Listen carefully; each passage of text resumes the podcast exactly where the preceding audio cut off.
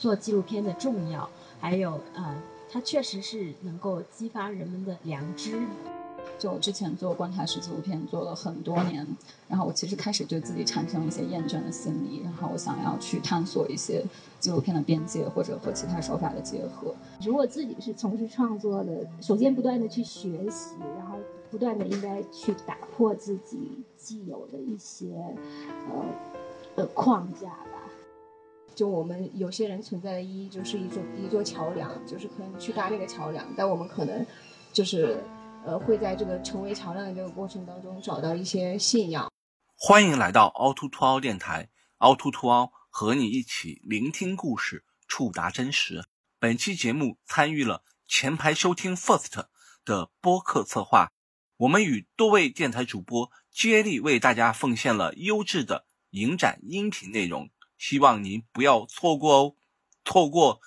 就错过，一辈子就错过。在宇宙的尽头有什么？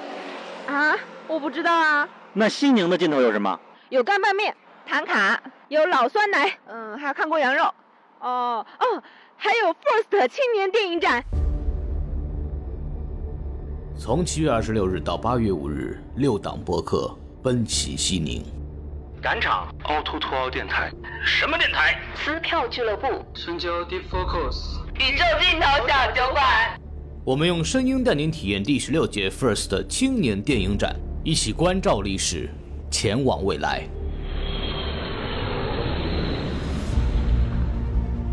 正所谓此目之间，即为万象；赶场之间，干煸羊肠。每日步数必超十万，百米功耗两碗干拌。导演制片跑得贼快，社恐播客生拉硬拽。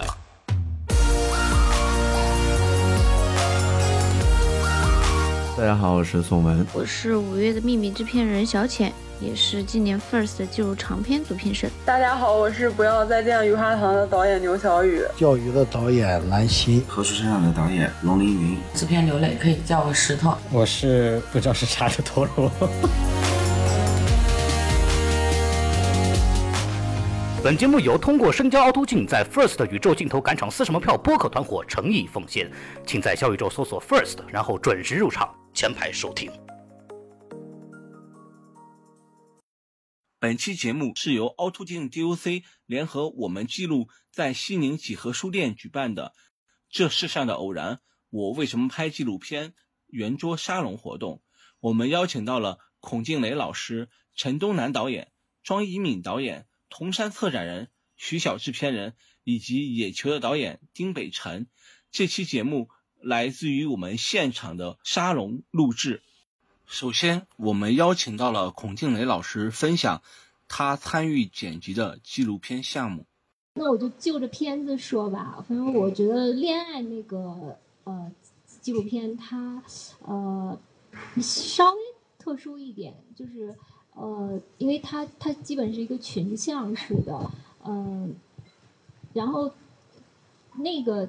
开始，嗯，就是让我来修改的时候，其实他们已经有了有自己的剪辑师，然后也也挺好的那个剪辑师，然后他们也就是嗯有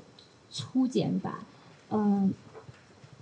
然后，其实我做的对那个纪录片做的最大的改变，就是给它赋予了一些剧情片的呃节奏，哦，因为我觉得那个首先它的六个呃五个主人公都特别有意思，其实就是你你你给观众看什么，他观众都能捞取到他的那个呃想看的那个信息，所以那其实呃更多的就是看主创们怎么样来导引这个观众。嗯，那既然是群像，就是，嗯，他每个人的故事其实相对都是一个小单元，一个小序列，还都挺精彩的。那怎么把这个五个观众的，呃，五个主人公的这个，故事串联起来，其实就是靠剪辑的功力，因为你不能嗯太就是呃一趴一趴的这种单摆副歌的，就是一定要找到它内在的一个情感的推进也好，或者说是那个互相映射也好，因为他五个主人公都其实身份、社会地位，然后包括那个呃内心的呃主要想法，其实都。还是有挺大差别的，呃，所以我们就找到了一个，就是呃，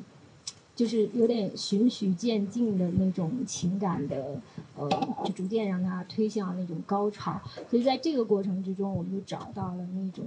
类似呃剧情片的那种起承转合的方法。因为呃，坦率的说，就是其实我们那个粗剪，呃，每场戏内部呃剪的都还。还比较精彩，所以我们做的最大的改动就是结构上，就是怎么把这个一趴一趴排列的能，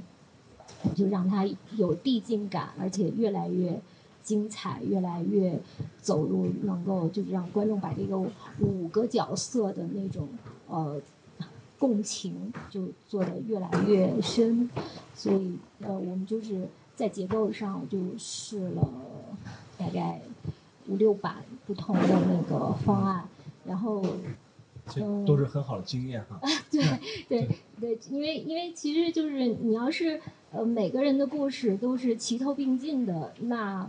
呃也不是不可以，但是就是观众就会有疲劳感，就反正他就知道就是说啊，我看会儿他，然后我我就我就知道我我接下来我还要再看会儿那个人，所以就是他其实，在心理上是没有一个期待。啊，就是就是被太被带着走了，但是我们当时就用了一些呃，比如说上一场戏的那个一个主人公说，哎呀，就就类似台词，就是说，呃，我好想做个公主啊，就是这样类似台词。然后下一场戏的第一个镜头就是一个迪士尼的城堡，就是迪士尼乐园的那个，那。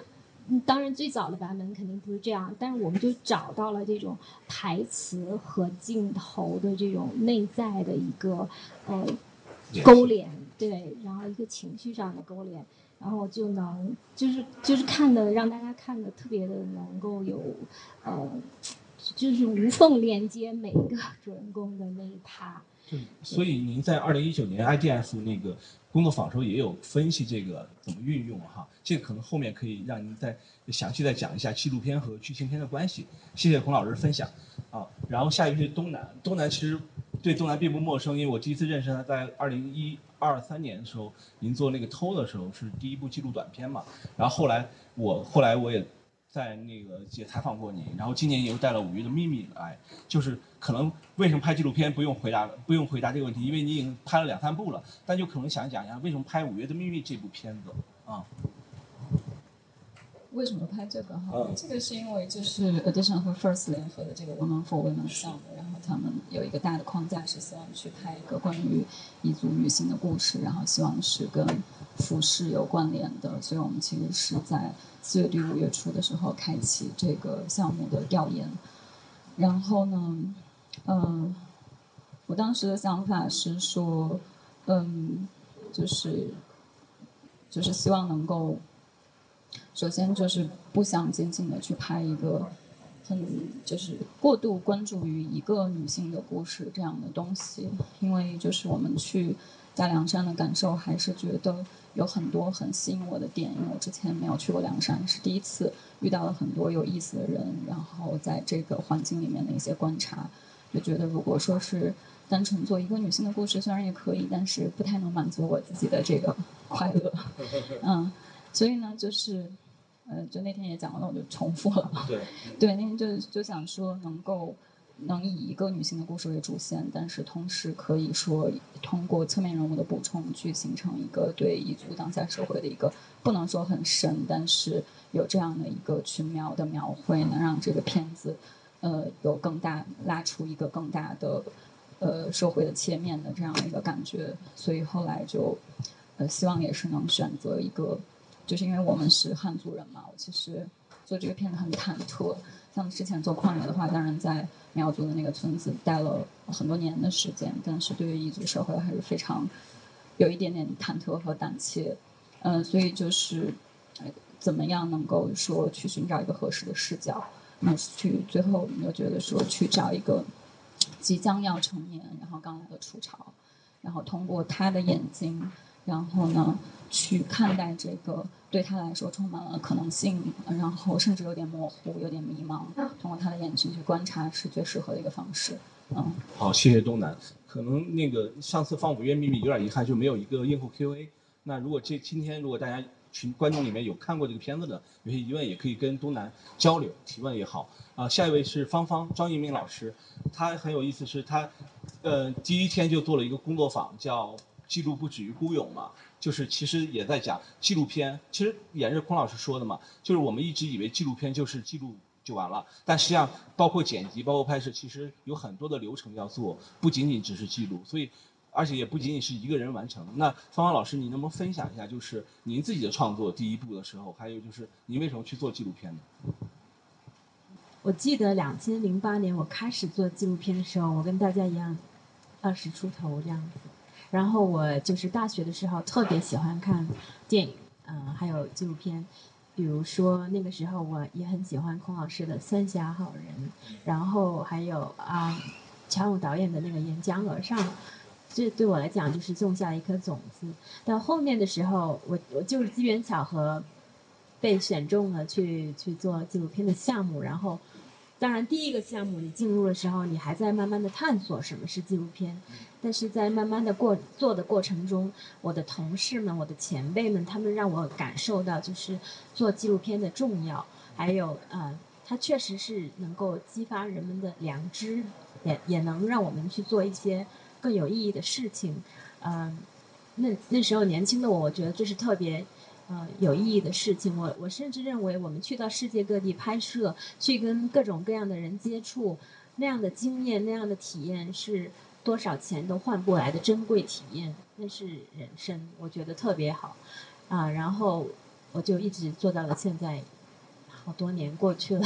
而且后来还跟赵倩颖导演成为了同事，然后一起做片子，这个也是很有意思。一会儿可以分享那部运动纪录片，因为跟本身北辰那个片子有点都是运动题材，好吗？对对啊，我下面让下面其他的童山老师来介绍一下。童呃，话筒。对，童山老师可能就是因为去年其实您回答过这个问题，也感谢成为我们两连续两届的那个嘉宾啊。但其实可能这个问题你回答过，我可能想另外一个角度就是，您会发现近些年女性电影创作者是会越来越多吗？他们你们有有一个小的观察。嗯，好，所以。现在就回答这个问题是吧？你可以先简单说一个小梗概，然后后面可能会更长时间去做一个。对，我觉得肯定是越来越多，要不然我们也不会坐在这里。啊，就是嗯，呃，我不知道大家对于就是中国纪录片或者说中国独立纪录片了解有多少，因为看在场还蛮多年轻的观众的。呃，因为呃，谈到中国独立纪录片，那可能一个重要的节点就是两千年前后，呃，随着 DV 的出现。我觉得第一批中国的女性纪录片人，大概是跟 DV 的出现有着一个密切的关联。就是在之前，其实器材的限制，啊，不管是这个这个拍片拍摄的这种便携度，以及它的这个，呃呃，应该说它这个耗费的这个，呃，金钱，包括就是你可能不能够拿到这种。如果你不是在电视台工作的话，你可能很难接触到这样的设备。那随着 DV 的出现，开始出现了中国第一批女性，呃，纪录片创作者，比如说杨丽娜导演，比如说呃殷薇薇导演，就是她有一部很棒的片子，但我至今都没有看过，叫《盒子》，啊，然后包括季丹导演和呃冯燕导演，我觉得他们都是很棒的，当呃应该说是第一批女性的呃独立纪录片导演。呃，那可能随着近些年来，我们看到更多的女性导演加入到这个行业里面。呃，因为我这两年开始也在做短片的选片和策展工作，那每年我会看大量的，应该说是呃大学或者是研究生阶段的学生拍的作品，他们会投给呃我在的那个影展，然后在里面我会发现，其实真的有很多很多女性导演，呃。在拿起自己的摄影机，在讲述自己的故事。呃，我觉得非常新鲜的是，呃，他们对于自己女性呃生命经验的表达。不一定是完全是女性视角的，但是我觉得那里面肯定是有他们呃的女性的观点在里面的。呃，然后包括去年在我们影展，其实二十多部短片里面，就是男导演跟女导演的比例大大大部分是一就刚好是一半一半的。所以我也觉得这个是一个应该说是一个共识吧，大家都看到女性创作者在呃崛起吧。呃，之后可以再谈一下呃嗯，女性导演跟是他们的创作的问题吧。好的，谢谢同事啊，徐晓老师，那就是也是去年你也来参加了，那可能我这个问题直接就问说您那个社群吧，想您可以再讲讲您那个我们女性的那个社群，就是为什么你会做这个，是不是也是因为女性导演或者女性创作者越来越多，您觉得是需要有一个社群的氛围在做这个事情？这个其实刚刚跟老杜想问我问题不一样哈，剧透一下，他本来是要说，他本来想问我说，那个你作为一个纪录片的制片人，就是感觉是个小透明，然后说，然后说怎么看待这个小透明的问题，然后，然后我本来开始还在想这个呢，结果他问了另外一个，这个就你没事，我我也可以回答，就是。呃，为什么要做我们记录这个事情是非常机缘巧合，可能就是在一个月以前就是想做的吧。然后第一呢，就是因为这些年我合作了越来越多的女性纪录片工作者，包括像孔老师、东南，然后还有我合作的恋爱的导演董雪莹。然后我觉得大家其实在这个整个环境里面，其实相对来说比起男性导演，我觉得可可见度是稍微会低一点的。就男导演他他的社会资源啊，他各方面的团队啊，比你经常就拍了第一部，然后后面就会有好多人去找他们要合作。但我发现女导演其实经常就是拍完第一部还在自己拍第二部，所以这是我想就是做一个互助社群的一个很重要的原因。然后另外一个就是我做制片人这几年，很多人都会经常来找我说，那个徐老师，你可不可以给我推荐一个剪辑，或者你要不要你能不能给我推荐一个混音？然后他们很难就是接触到这个行业内里面就是比较后期制作的阶段，因为没有钱，因为请不起。所以像孔孔老师刚刚说要感谢我说那个把他就是有这个纪录片没，其实我是要感谢他，因为我们平常做纪录片没有钱，很难请到就是有已经有很有作品的这种后期工作者可以加入到我们对。然后然后我想做这个呢，其实。我现在还是一个概念，但是呢，因为刚好来 First，所以我想说可以试水，然后告诉告诉大家现在有这么一个社群，然后大家可以加入。然后之后呢，我我也会就是做一些工坊，然后会请像孔老师这种，还没跟他讲哈，就是现在刚刚说就是可能会做那种工坊，然后在全国甄选这个女导演的这些作品，然后来协助，就是像我们之前一样来。来做一些剪辑指导啊，做一些调色指导啊，做一些混音指导，然后这样给给纪录片女性创作者一个搭建、认识这些后期工作者、后期老师的这么一个机会吧。嗯，然后今年因为也看了 First 的那个真片报告，因为我本身自己也做这个记录长片的初审嘛，然后其实我我觉得现在后来我看到那个数字说，今年八点一是吧？对，才呃就是女性导演才二十百分之二十八。我在想，这一百个人里面只有二十八个人是女性，真的太少了。就是，所以我刚刚听听到童山说他们那个短片有一半的女性，我觉得嗯，这个很不错。希望明年后年我们可以看到更多的这个女性工作者吧。对，而且就是会越来越多，我相信啊，特别是像北北辰这样的很年轻的女性纪录片创作者，她也是今年五部入围的 FIRST 纪录片长片里面的呃一部的联合导演。那北辰，你可以分享一下你自己的创作经历，就是以及你觉得作为女性创作者，你在创作中有有哪些便利啊，或者之类的，或者说一些困难啊？呃，我其实今天感觉有点不太够格坐在这，因为其实徐霞老师联系我的时候，我正在骑车，然后我也没仔细看，我就我就答应了，然后然后后来一看，就这么多老师坐在这，我就我自己也有点慌。呃，因为我其实我本科是传媒大学学英语的，然后我们那个专业叫呃，它叫英语国际新闻。呃，我当时本意是想学新闻的嘛，但是进了这个专业之后，发现天天上英语课，然后我就很懊恼。然后，呃，然后后面就开始去那个别的班去蹭课去了，就是去那些就是可能真的教拍片子班蹭课，就有点受那个学校整个氛围的影响吧。呃，然后在那个蹭课的过程中，就发现就是纪录片挺有意思，因为其实我以前不太不太看电影，就是我起步是比较比较低的那种，后面我就开始去看片子啊什么的，然后就发现还是。纪录片比较吸引我吧，因为就它是用那种更真实的影像去做嘛，不像可能电影的话，虚构的成分可能会多一些，相对来说，呃，然后我就觉得这个真实影像对我的就是震撼比较大，然后所以我就后面就是误打误撞吧，就开始拍，就乱七八糟就开始拍这些片子了，嗯，然后像刚刚那个张老师说的，就是呃什么就是就是会不会有一些困难或者是便利在创作时候？呃，有就是就是，比如说我在外面拍一些东西的时候，经常会有人问嘛，说你一个女的为什么要干这个？就他们可能看着相机挺重的，但其实我自己没有这个感觉，因为我就我自己觉得还好，我性格可能比较偏男生嘛，所以我就我我不太会在乎这个事情。但是如果真的说就是这方面有没有问题，我觉得肯定是有。然后我觉得可能就是可能现在可能越来越多的人在做这个吧，也会慢慢会变得更好吧。谢谢。所以呃，那掌声感谢各位老师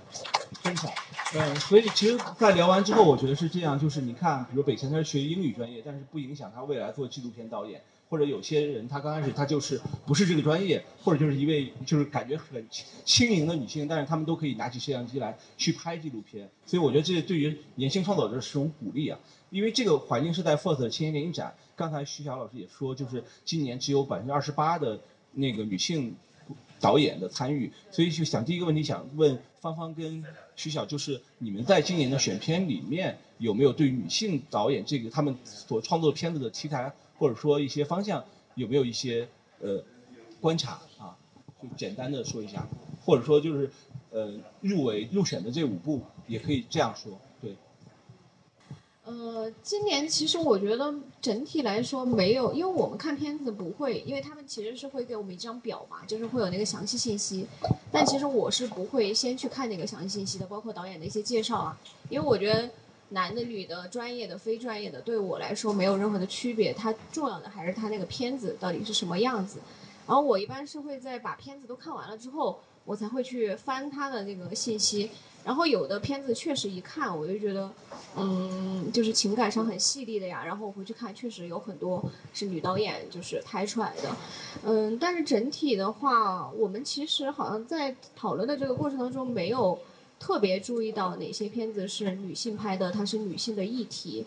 但是在我们当时讨论的，就是其实最后大家看到的片在里面，这五部纪录片里面其实是。算是有两部是女性导演拍的吧，就一部是那个《黑妻》，就是张平导演，他其实一直是在拍同一个这个题材，就是他的爸爸妈妈。然后还有一个就是北辰的他们这个野球，因为我也相信，就是如果野球没有北辰的加入的话，我觉得他那个视角可能会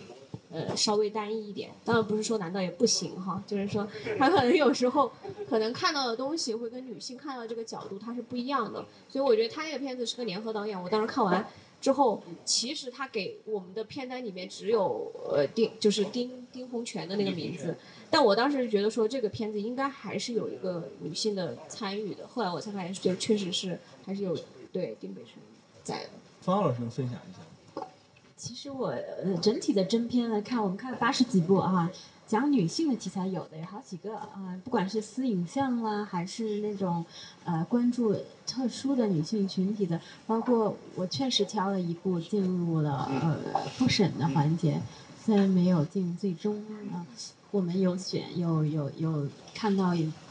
类似这个女性题材方向的片子，然后也觉得应该得到大家的关注。不好意思，我稍微打断一下，就是因为您还有一个身份是纪录片实验室，就是徐晓老师刚才已经分享了成片，实验室有没有？就是比如高原上梦一场就是一位女性导演的片子，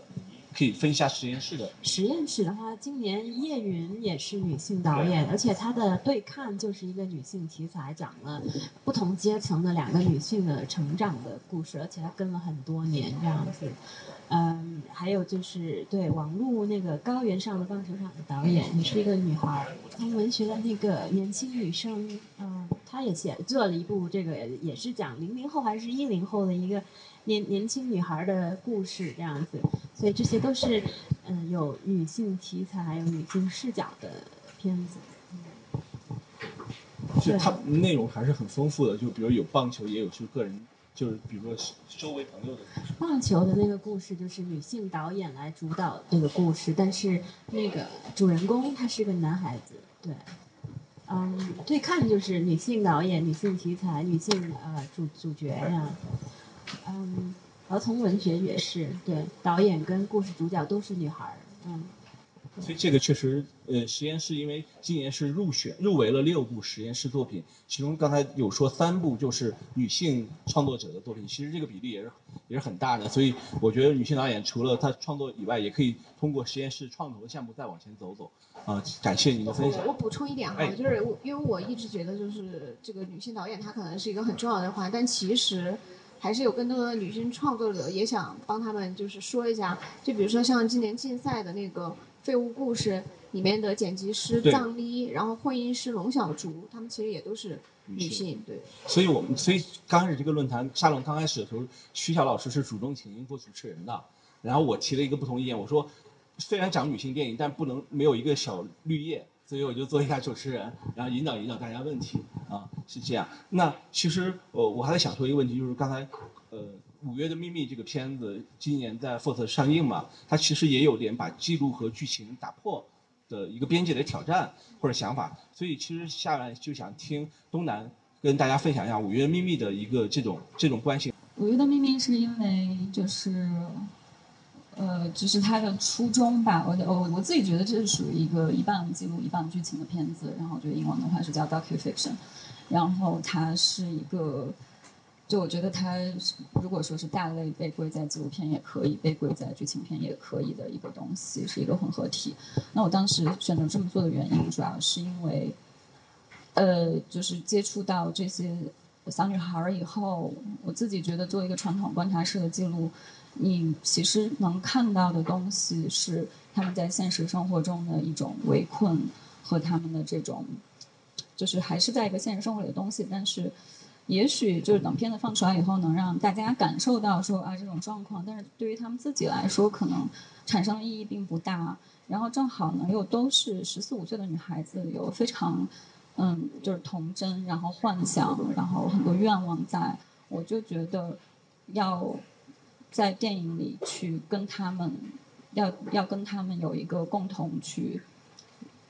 创建一个早期的所谓的剧本的东西，就是。我想要知道，我当时是我每次都会拿一个本子，然后会在上面写他的名字、我的名字和副导演的名字，我就说我们一起来做这个剧本。然后我会问他一些问题，问他在生活里的，比如说做过的梦啊、最早的记忆啊，然后他家里的状况啊，包括说，呃，如果这是一部属于你的电影，你会希望它长得是什么样子？我其实当时做最早的筛选的时候，让让很多女孩子写过作文，让他们写。如果这是一部我的电影，它会是什么样？然后问他想在电影里做什么事，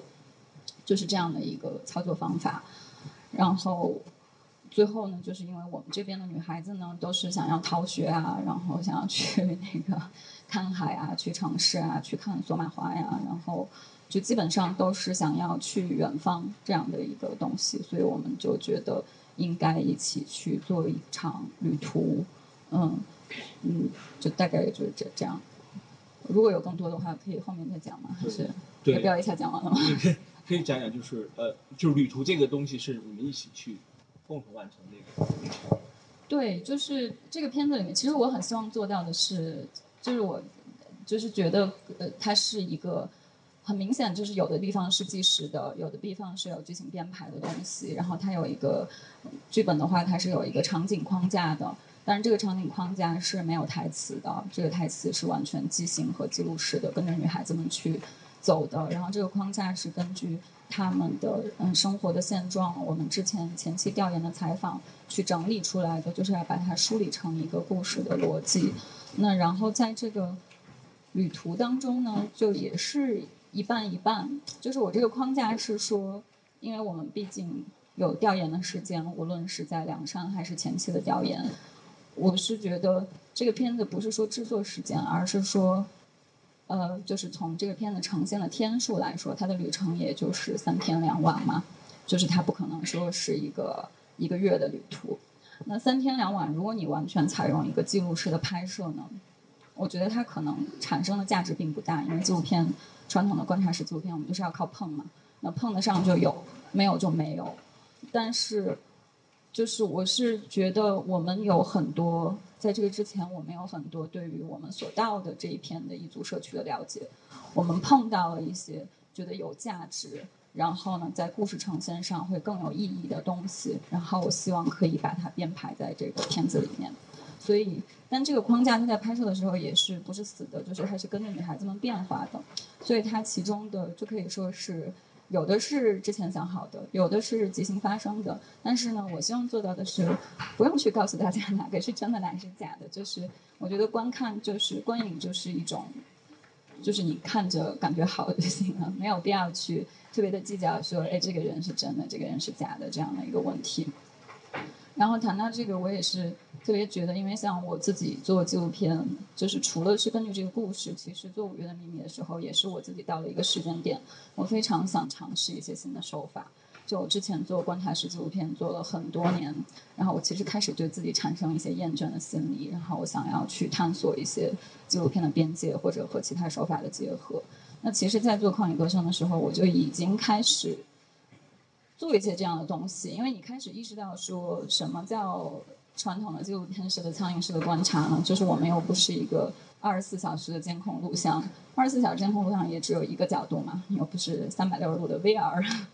录像。那你最终看到的这个影片，其实它就是一个作者为你选择的你应该看到的片段。它不仅是这个时间段，它还有我的镜头所站的角度，我剪辑的方式，它是具有。很强的作者性的是作者选择呈现给你的一种真实的感受。那在《五月的秘密》里面，我觉得其实是同样的一种操作，就是这种截取和在其中去加入剧情的成分，都是为了向大家传达我们在这个地方拍摄的时间里体会到的最真实、最全面的一种感受。嗯，对，所以就是和小天和何红说的一样嘛，其实拍纪录片就是世上的偶然，没有二十四小时一直跟拍。所以其实纪录片就是一个偶然的现象，然后那个我要引引用一下孔老师的话，就是您说创造是可以有纪录片的美学概念，又利用剧情片的技巧来剪片，让纪录片更加迷人，节奏上更没有距离感。就是您说这句话的那个是是把纪录片和剧情片的关系进行了一个概括吗？就他们之间融合，您认为是一个融合的，而不是一个矛盾和隔绝的，对吗？对对，肯定不是矛盾和隔绝的，因为，呃，其实就是我自己一点一点的一部片子一部片子的累积，我越来越有一个体会，就是，呃，你越去，呃，把这个纪录片和剧情片的这种两种气质给它，呃，做一个呃很温柔的一个融合，就是就观众其实是越能够。跟你纪录片中的人物也好，场景也好，去共情，嗯，就是，就就就正好那个东南导演刚谈完，我就聊一下这个《五月的秘密》。嗯，因为我我大概还是知道这个项目的初始，因为认识那个徐晓嘛。然后我是前天、昨天前天晚上，我 我又过晕了，我又在大荧幕上第一次看到这个《五月的秘密》，然后那个。小女孩，她的那个内心独白第一句出来的时候，哎，我一下就是有点职业习惯的那种，就一下就稍微有点跳戏。我说啊，原来是呃加了那个人物的内心独白呢。呃，就因因因为后来就是，然后我我当然我就是就那呃大概十几秒一瞬间就就有点职业的那个去判断，然后当然后来就几分钟之内就很好的就融入到那个观看的观看的那种感受里面。后来就是呃整个结束以后，包括 Q&A 的那个过程之中，我就自己在想，呃，如果五月的秘密就是。如果没有加这一层女生这个小女孩的这个呃旁白也好，然后她的日记也好，然后我觉得就是人们想象中的五月的秘密，就大概就是你你你知道这么一个故事梗概，然后你看到了啊，就是大荧幕上就是这样一个呈现，但是就是因为加入了这个一个主观的东西以后，马上把这个片子打开了一个维度，新的维度，然后呃。就一下就是，就是像你说的，就这个实验还挺成功的。然后，那个另外就是一个可分享的呃，就是关于你说的这个界限的，就是我想举个例子，就是大鹏导演的那个短片《吉祥》，对，呃，那那个片子其实经历也挺特殊的，他当时是获得了呃金马奖的最佳短片，呃，其实那个片子准确的说，它也是一个复合体，就是也是。除了一个女演员是刘露，是一个文艺片的演员以外，其他都是大鹏导演真实的亲情家人。然后他的那个拍摄的那个时机也是真是天意，就是他正好回老家的时候赶上他的那个外婆病危，然后就是在拍这一家人的呃非常真实的纪实的那个反应，呃，然后。那我当时剪那个短片的时候，其实我们就是有一个很明确的想法，就是虽然有一个呃职业演员的参与，但是我们还是要以就是非常纪实的那种美学来整个构建这个片子。呃，但是我想说的更有意思的一个事儿是，就是后来他不是把这个短片发展为《吉祥如意》长篇嘛？呃，当然我自己是因为正好那个档期跟另外一个。片子在撞了，然后我就没办法参加他这个长片的拍摄。后来我在大荧幕上看到《即将如意》的时候，我觉得我自己也学习到了很多东西，因为呃是他自己剪的，但是也有电影学院那个王宏卫老师的，王宏卫老师当然就特别有名，而且就专业度很高很高。然后可能就他指导了很多东西，呃，把那个当时我们剪的短片的有。呃，一些镜头换掉了，呃，并不是说短片后面就再接了一部分，呃，对，就就短片，就比如说吉祥这个短片后面直接又接了一另一部分变成吉祥如意长片，而是把我们当时剪的那个纪录片的部分换掉了一些镜头，那些镜头我觉得换的让我印象特别深刻，就是比如说呃。这个这个刘露这个职业演员扮演的女儿，她第一次回家，我们当时短片里给的是她正面的一个近景，然后呃偷偷的听她那个家人对她回来以后就对她的议论，就说这个女孩为什么十年都不回家，突然回来了。然后我们是给了演员的一个侧面近景和正面近景都给了，但是在长片里就他们就把这个。呃，换掉了，换成女孩，就是一个背影，静静的就站在那个大衣柜前就听着，然后一下我觉得就规避掉了一些，就是你，因为你你你确实你知道他是一个电影演员，所以你就会 观察他的那些微表情，但如果你换成背影以后，就这个东西就。放大反而就是这这个这个这个这个时刻，就那一瞬间的情绪就反而就开放了很多，就观众会体会到更多。然后包括他那个台词也不是对着人物拍的，是那个就是话外传来的。所以，嗯，怎么说呢？就是我觉得艺术创作，就是你如果自己是从事创作的，呃，确实是应该像东南导演说的那样，就是不断的去，呃，首先不断的去学习，然后就是。不断的应该去打破自己既有的一些呃呃框架吧，对。明白明白，特别而且就是《吉祥如意》和《五月的秘密》其实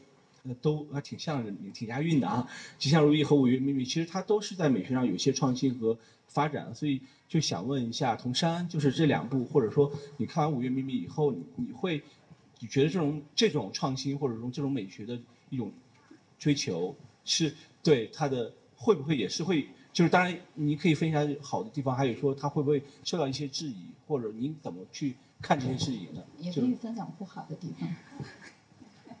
两方面都可以说。嗯，好，嗯，呃，我可以分享一下我我看这个片子的感受，因为我刚好是东南那个论坛的主持嘛，所以我是提前就看到了这个片子，而且我看的时候，呃，我也不知道，就是。对，不是最终版，而且我看的时候，我得到的信息也是这个是一个纪录片日的主论坛的一个片子，呃，我那个时候还都不知道这个是一个品跟品牌有关的一个这样的片子，那我就拿到这个链接之后我就看，我看到大概快一半的时候，我就觉得这个应该不是一个纯粹的记录，呃，然后包括其实看到最后的时候。那一版就是东东南已经放上那个清华的那个独白，就是说我最后参与了一个电影，拍了一个电影。的，我觉得那个拍了一个电影，这个本身其实已经把，呃，就是其实已经告诉了观众说，这个里面它不不纯粹是一个呃观察式影像的这种记录的方式。嗯，我自己是觉得很很有意思，嗯，而且我也并不把它定，我个人不把它定位成一个纪录片，我认为它是一个呃在一定的叙事框架下面，导演跟他的这个拍摄对象共同完成的一个创作，就像东南刚才解释的。那我觉得在这个定义之下，呃，基本上是呃，我我认为他的这个手法是没有什么问题的。所以我我觉得可能现在大家可能看到一些反馈，呃的，嗯，我觉得其实是还是对这个里面有一些误解吧。就如果你把它纯粹的看成一个纪录片的话，也许会有这样的误解。针对这个片子来说，我觉得可能有一个传播上的误解，就大家带着一个去看一个纯粹纪录片的期待去看了这个片子，然后看到一半或者说看到最后发现啊，它可能不是这样的。我觉得这个里面其实有一个信息差的问题。呃，如果你把它看成一个虚构和记录结合的呃作品的话，我认为它是一部呃。就是很有意思的尝试，我觉得可能也这也代表着可能我们普通的观众需要打开视野去呃看到更多的现在其实，在纪录片领域有各种各样的跨界的尝试，呃，包括其实我自己做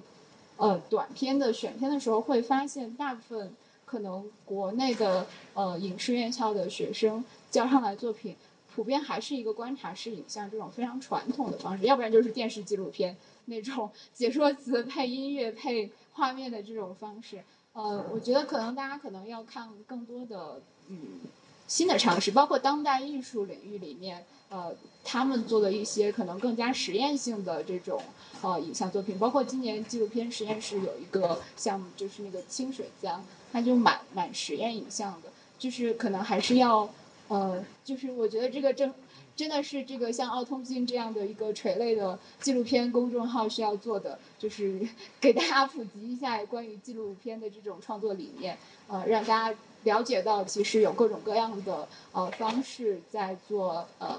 就是在纪录片这个领域里面，我觉得这个可能也是纪录片不同于呃剧情片的一个部分，就是它其实非常非常的广阔，然后里面有各种各样的尝试。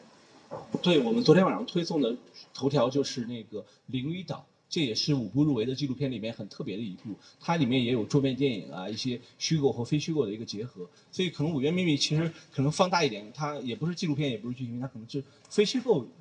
影像，也可以这么说。反正其实而且其实这样的作品在之前就是中国独立电影里面也有一些尝试，比如说呃杨平道导演的《生命的河流》啊这样的作品，呃。其实是呃是有一些的，可能还是说大部分观众呃没有什么渠道能够看到这样的作品。嗯，好，那我就 Q 一下北辰，因为你因为片子你也看了嘛，对吧？好像还流下了眼泪。呃，五月的秘密啊。呃，对，其实我我我我其实很喜欢这个片子，因为就像刚刚两位老师说，就是呃，我觉得。就是可能也是因为我现在这个野球也是比较偏，就是观察式纪录片嘛。呃，我觉得这种片子还是有它一定的局限性，所以其实如果后面我有机会的话，其实我也很希望能尝试这种，因为呃，其实我我个人我不太在乎形式方面的东西，我觉得你做出来那个片子是什么样的更重要。所以我其实我是我我是真的非常喜欢这个这个片子的，嗯。那还是。呃，不是不是在吹，就是大家在分享，真的是，你不要以为我是要怎么样。而且因为我之前没有听过，你刚才问静蕾老师，我好紧张，因为静老师看了还没有跟我说过他是怎么想的。好的好的，嗯，那好，那如果我我是想申请，就是强烈要组委会再放一次《五月秘密》，因为第一次放可能有些观众没看到，一般就是纪录片。就是入围片子都是放两遍嘛，我是希望如果能再放一次，可能更。最烦人的是他那个座位中间还要隔一个座位，所以一下那观众量就少了，就对，就很遗憾。还是希望更多人看到这部片子。那北辰，那就因为话筒到你嘛，我就在想说，您跟芳芳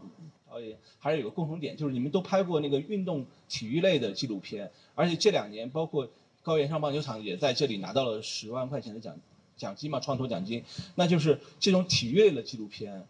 它实际上是观众受众挺多的。那它是不是纪录片出圈的一种很好的方式？还有就是为什么要做体育类的纪录片？这种可以分享一下这个吗。我觉得体育类的肯定是一个比较好的出圈方式吧，因为因为就像去年那个也是 First 的片子《棒少年》嘛，它就是整整个就出圈了嘛。我很多朋友他不关注纪录片，也不关注体育的，其实都知道这个片子，因为呃，我个人觉得可能是因为。呃，怎么说呢？就是体育这个东西还是受众很广，然后男女其实都能看，女生也有很多就是喜欢体育的，当然男生更多。然后本身纪录片这个东西呢，我个人觉得可能女生看的是不是相对会多一些啊？但是因为它加入这个体育元素之后呢，其实它有一点就是把各个方面的因素都融合起来了，所以它会更就多元性更强一点。我个人认为，嗯。呃，芳芳导演，您拍那个林丹最后一战。其实我们也知道林丹是一个很著名的羽毛球选手啊。然后您去拍这样一个体育类纪录片，就是您有观察到，就是观众的反馈或者他们的会会对这种运动类的纪录片产生兴趣吗？嗯，嗯，其实就是体育是一个非常 natural 的这个很有 drama 的一个一个故事题材哈。呃，不管是呃乔勇导演现在做《千锤百炼》，它就是一个像剧情片一样讲一虽败犹荣的一个故事，但是。呃，很震撼这样，然后包括大家很熟悉的纳尔达尔跟这个费德勒的天才一击，这些都是很激动人心，但是又很好看。故事本身讲的也跌宕起伏，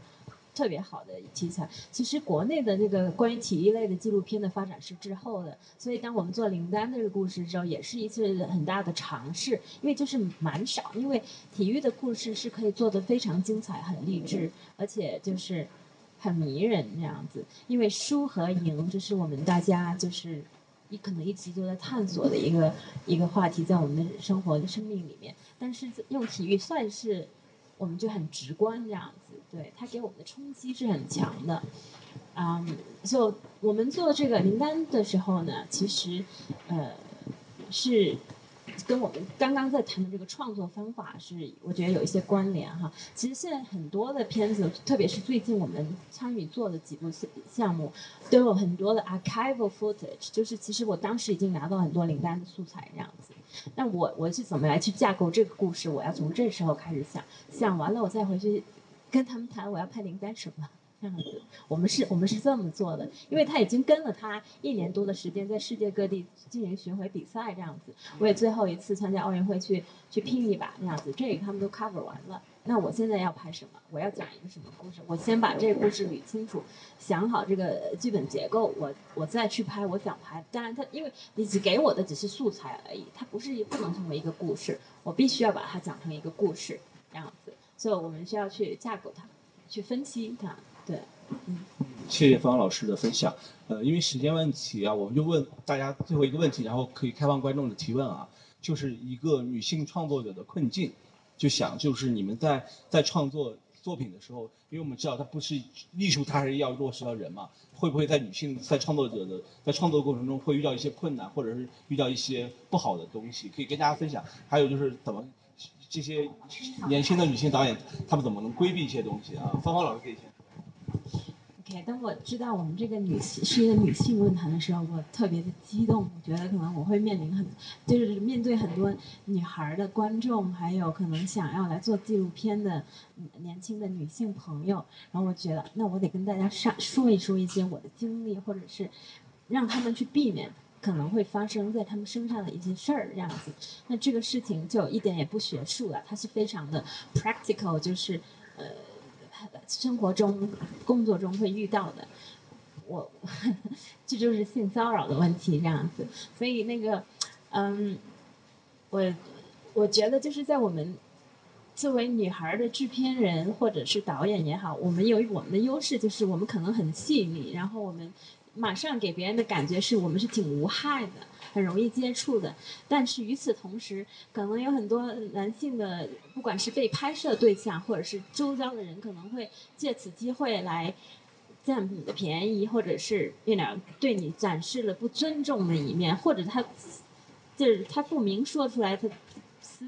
思想里面已经有了这样一个预设的东西，包括这这个就是就是一些让我们感觉。不管是言语上、肢体上让我们有不舒服的时候，那我觉得这个时候我们肯定是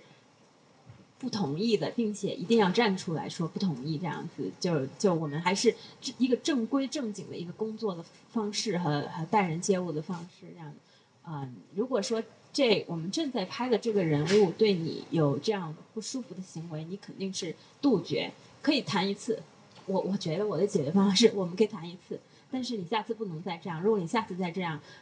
我我我觉得我就不能跟你再拍下去了。对，但当然我会给你一个沟一个沟通的过程，一次机会，我们去沟通一下，这样。对，但这个纪律和这个 standard 是不可以没有的，就是大家互相的尊重这样子。那还有一个问题，我我我之前之前讲过，就是想跟大家分享一下，就是我们作为创作者，女性创作有时候遇到一些压力吧。我觉得可能还是在整个男男社会里面，大家会有这样的一些，嗯，I don't know，我也不知道是怎么这种想法是怎么来，不管是国内还是国外都是有的。嗯，国内的话，可能大家会觉得，那女性导演哈，她你一来，你你你，她就会感觉有一点，我觉得有时候他们有一点，觉得不是该是个男的吗？他们通通常是哎是个女的呀，我都不知道你是个女的，原来你是个女的啊，这样的感觉，就是，然后我我在国外的拍摄情况是，呃，我记得有一次我我在尼泊尔，还有一次我在非洲的时候拍摄，那个当地的我其实我们当地聘请的外联这样，他们因为我是制片人，有有时候我是导演，他们就每次就是觉得啊，怎么什么事儿都问这个女的，她是老板吗？她是什么的？就我们都要，我们这么多人都听她的，他们就不可思议。因为因为当地的女性可能地位比较低嘛，就是没有任何话语权的，他们这个时候也会挺挺诧异的这样子。直到我们最后经过了很多天，发现确实很多的事情可能是我们来做决定，他们才发现，OK，女性可以有话语权，可以有行动力这样子。嗯，对，是这样的。所以，所以这都是自己努力争取来的，然后对，明白明白。我补充一个那个，其实像这种女性啊，我觉得在这种性骚扰方面遭到的一些事情，就还有一些是，呃，整个男权社会对于女性的一种压制，就包括像我之前其实，呃，有听说，比如说在剧组啊，就是这个设备箱上面是不能做女性的，就不管你是导演或者是。什么？然后我之前一直以为这个是剧情片里面的一个呃规矩，我还觉得我们纪录片不会，都做纪录片了，肯定这个男女平等的思想可能稍微好一些。在纪录片这个领域里面，对女性的这种歧视也是存在的，所以这也是为什么就是想要做这个社群。就是那我们如果是女摄影师，我想他应该不会有一个要求是不准女性做这个设备箱吧？我所以我就。很很想做那个社群的原因。谢谢徐老师分享补充哈。那观众有没有提问啊？我可以话筒。呃，这边有第一位，然后下一个是你。嗯，各位老师好。因为就其实我我是一个女孩嘛，那我其实第一次对女性电影人有有概念，其实就是您的偷，是我大一的时候就看到您的偷，当时只是对题材感兴趣去看，然后但是我当时看完之后。就很惊讶的发现，居然是一位女导演。可能就像这位老师刚刚说的，就好像本来应该是男导演，但是这是一种刻板印象嘛。然后当时看完这个特别特别激动，然后就去推荐给了我寝室的其他三个女孩看。然后我们四个女孩看完，就是就有种要哭的感觉。就这个片子是一部分，但是另一部分是它是一个像。就是当时可能您年纪也不是特别大，然后是在那个学生是特别大，不大不大不大，对，也是在读学生。就是这么一个尖锐的影片，然后是您自己完成的，就是前期的拍摄嘛，然后也跟了很长时间，其实是给了我们很大的鼓励。就虽然我们现在就是还是一个大学生，然后也是非专业类的，还没有拿起摄影机，将来也不知道到底会不会拿起 摄影机。但是我觉得，就是您的这份鼓励，是我们将来在做一些。不论是从事任何行业、任何工作，都是非常珍贵的一种鼓励。就是特别想感谢，包括在座的各位女性人，就非常真心的感谢。啊，就是特别想问，就刚刚其实大家分享了很多，就是女性在这个行业当中会受到的一些歧视也好，会受到的一些不同于男性艺人的困难也好，特别想问问，就是什么样的信念，就是还支撑着你们在做？然后我自己就是。我觉得每次不好意思，特别不好意思参加女性论坛，是因为我不是一个对就是特别对，就是我不是特别敏感自己的女性身份或者怎么样的。因为你如果说是，当然，当然肯定是男权社会的这种大环境是存在的，但是你不做纪录片，做别的也有这个问题啊，它并不更简单，所以它其实并不是一个特别特殊的问题，对，嗯。嗯，可能别别的别的老师会更有感触一些，我确实自己社会经验比较少。我可以分享一下，就是关于这个信念的问题，因为就是像制片嘛，就是我其实来 First 之前，然后有一个制片就跟我发微信，然后他其实是一个蛮有作品的一个制片人了，就是然后他就跟我吐槽，他就说，呃，制片这个工作是一个名利都捞不着的一个事情，嗯，小透明就是张劳动呃赋予的哈，然后。然后我我就我那段时间我就陷入了一种沉思哈，我也被带入了，我就觉得好像这个工作真是没啥意思。然后然后，但是我后来就是突然就是去看了一个那个综艺，就是也不算综艺吧，就文化类的节目，叫那个《锵锵三人行》，就是反正就是那个他们一起去呃青海还是去哪玩，然后那个周轶君就是还是挺有名的一个媒体人哈，然后他就在那个片子里面分享说。他就说他就是也是最近很迷茫，因为我也没想到这么有成功的人，他也会有这种很怀疑的时刻。然后他就说，但他后来就想通了，他就觉得说，呃，就我们有些人存在的意义就是一座一座桥梁，就是可能去搭那个桥梁，但我们可能就是呃会在这个成为桥梁的这个过程当中找到一些信仰，或者说像你说的这个信念，然后才得以就是坚持下去。因为我看过《五月的秘密》嘛，所以我就对东南老师提问。然后，因为我之前是做了一年的这样一个商业纪录片的一个执行导演，然后我受的教育就是制造戏剧冲突、控制、引导拍摄对象。然后，我其实我有两个问题，对。然后，在这个一年当中，其实我产生了很多疑问，因为我拍不到很私密的时刻，然后我觉得那些时刻才是动人的。但我觉得《五月的秘密》是有的。然后我就想问，第一个问题就是如何引导，但是控甚至是控制，但是如何还原那个真实的情感？然后第二个问题就是，其实我因为做了一年那个，就是这种纪录片，然后对对，然后我也想做观察式的，然后但是观察式纪录片的时候，你提前会设定主题叙事吗？然后你是怎么选择时那些时间去拍摄？因为人物有很多个时间点，我们不可能二十四小时跟着他，剪辑、摄影都不愿不会愿意这么做的。然后您是怎么选择这些时间时机点去拍摄的？两个问题，嗯。嗯，我觉得就《五月的秘密》来说，其实并没有特别费力的去引导。其实我觉得很多的很多的东西取决于在你选取角色的那一刻，就是有的人是适合被拍摄的，有的人就是不适合被拍摄的。不适合被拍摄的人怎么引导都是没有用的，就是它其实是一个选角能力的问题。然后就像我这里面的几个姑娘们，她们是。跟人的熟络是特别特别快的，然后他们会有一种天然的亲近感。其实，在拍这几个姑娘之前，我本来是去凉山准备拍另外一个姑娘的，我是找了另外一个姑娘去拍的。然后跟那个姑娘相处了十天之后，她突然说她不拍了，所以我们就很紧急的开始重新的换人。那之前的那个状况，就是你能感受到的，就是这个角色她有一个很好的故事，我非常喜欢她的故事，我们也花了。很长的时间来交流，甚至故故事的构架都搭好了，我都可以开始拍摄了。但是他突然出现了这种很保护自己的心理，然后他不能沟通之后，我也其实他也没有完全说不拍，他就是犹豫。然后他的爷爷奶奶也说可以拍啊，可以再沟通。但是那个时候，其实就是那个下午，我就做了一个很果断的决定，就是我不拍了。就是我觉得我没有能力去开启它，就是我也不愿意。就是也许，如果说这个片子可以是一个五六年的项目，可以有逐渐的打开的这个过程，可是当时给我的感受是我不愿意进入一种和拍摄关呃拍摄对象的关系的这种拉扯之中。然后其实很简单，就是他还没有准备好去讲他的故事，那就是不勉强。那这几个女孩子。就是真的是不需要太多，就是认识他们第一天，他晚上就会给你打十个电话，问你到家了没有，吃饭了没有，然后第二天早上起床了没有，为什么那么懒还没有来找他，就是 他们是很容易跟人亲近的，然后甚至开始他们对男生有一点害羞，对剧组里的摄影师、录音师，但是很快他们就就闹着非要睡在摄影师的房间里，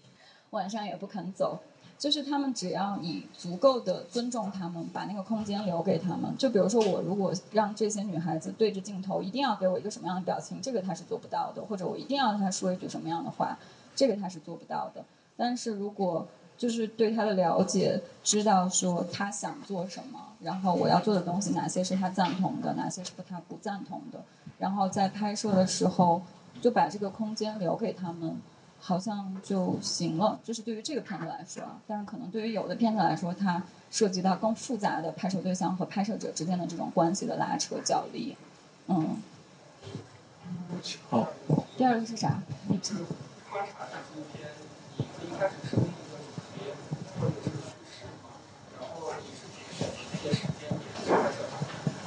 我觉得对于独立长时间的独立项目来说，我不一定会在一开始就会设立一个主题，但是拍摄一段时间之后，我心里面是会有一个大概的走向的框架的。但这个框架就像《五月的秘密》一样，这个框架不是说是死的，它一定是跟着你的拍摄在不断的调整和变化。其实很难的一点就是你怎么能够在自己有了一个框架之后，能够在。